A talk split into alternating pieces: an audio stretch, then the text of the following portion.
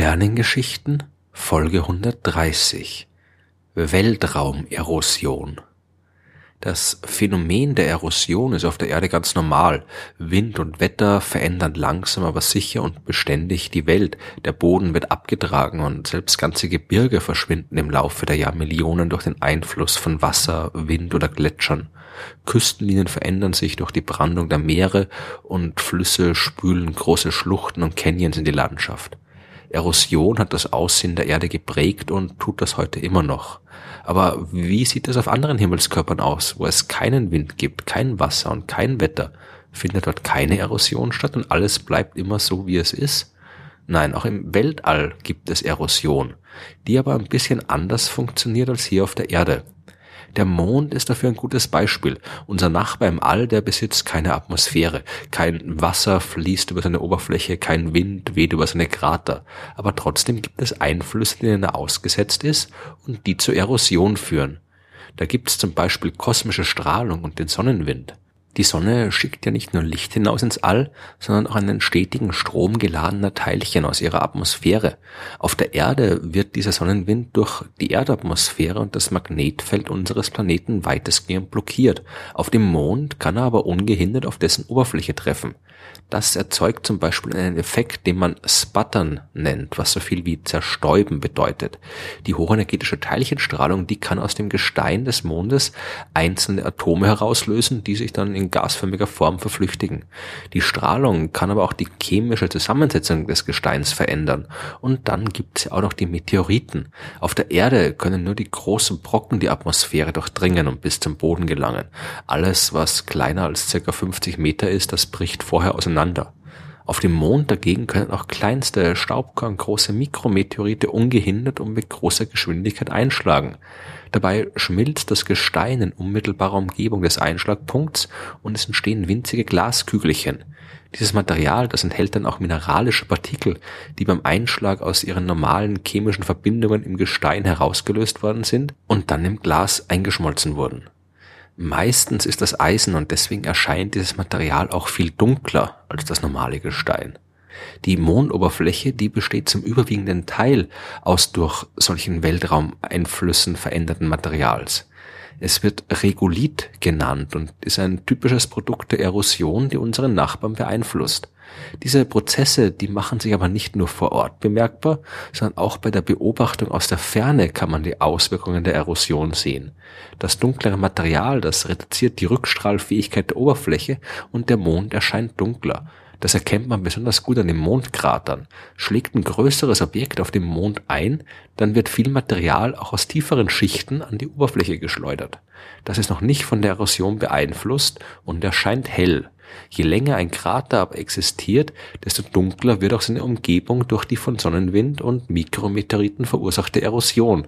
Aus der Helligkeit des Kratermaterials kann man also auf sein Alter schließen und diese Informationen sind enorm wichtig, wenn man zum Beispiel herausfinden will, wie sich die Zahl der Asteroideneinschläge im Laufe der Zeit verändert hat.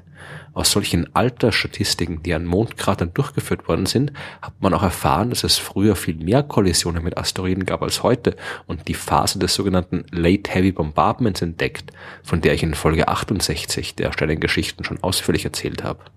Beim Verständnis und der Erforschung der Weltraumerosion waren natürlich die bemannten Missionen zum Mond von großer Bedeutung, denn am Material, das die Astronauten damals zur Erde gebracht haben, hat man die Effekte im Detail untersuchen können aber auch Meteorite, die vom Mond kommend auf die Erde eingeschlagen sind und von denen ich in Folge 117 erzählt habe, die haben wichtige Erkenntnisse gebracht. In so einem Mondmeteorit wurde zum Beispiel im Jahr 2004 das Mineral Hapkeit entdeckt, eine spezielle Verbindung aus Eisen und Silizium, dessen Existenz im Jahr 1973 vom Planetologen Bruce Hapke vorhergesagt worden ist. Das bildet sich immer dann, wenn nach dem Einschlag eines Meteoriten auf dem Mond Gestein verdampft. In diesem verdampften Gestein ist Eisen enthalten. Dieses eisenhaltige Gas, das setzt sich dann auf der atmosphärenlosen Oberfläche ab und dabei entsteht ein Mineral, das so auf der Erde niemals entstehen hätte können. Der Mond ist aber nicht der einzige Himmelskörper, auf dem sich diese Weltraumerosion beobachten lässt. Merkur, der sonnennächste Planet, ist dem Mond in vielen Aspekten sehr ähnlich Auch er ist von Kratern übersät, eine Felskugel ohne Atmosphäre, aber die Temperaturen, die sind dort viel höher, weil der Merkur direkt der nahen Sonne ausgesetzt ist, aber auch viel kälter in den Nächten.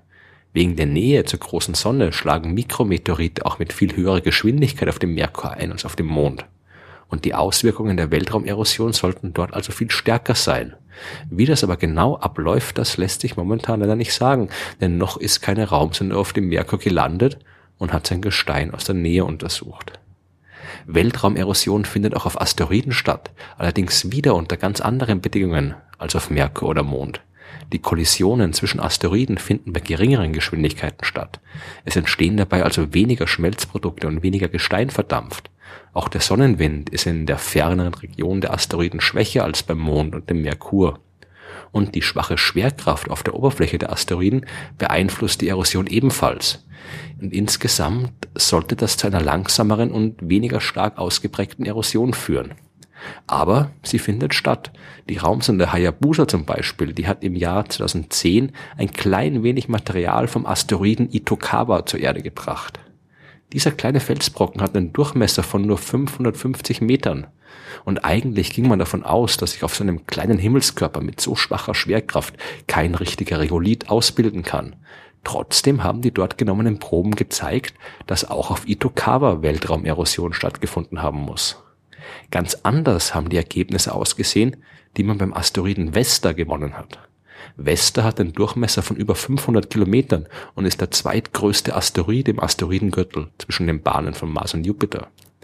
Im Jahr 2011 ist Vesta von der Raumsonde Dawn besucht worden und man war sicher, dass auch dort Weltraumerosion stattfinden muss. Auch Vesta ist ein großer felsiger Himmelskörper ohne Atmosphäre und es hat nichts dagegen gesprochen, dass dort die gleichen Prozesse ablaufen wie auf dem Mond. Und tatsächlich haben die Bilder von Dawn gezeigt, dass auch dort die jüngeren Krater eine andere Farbe haben als die älteren.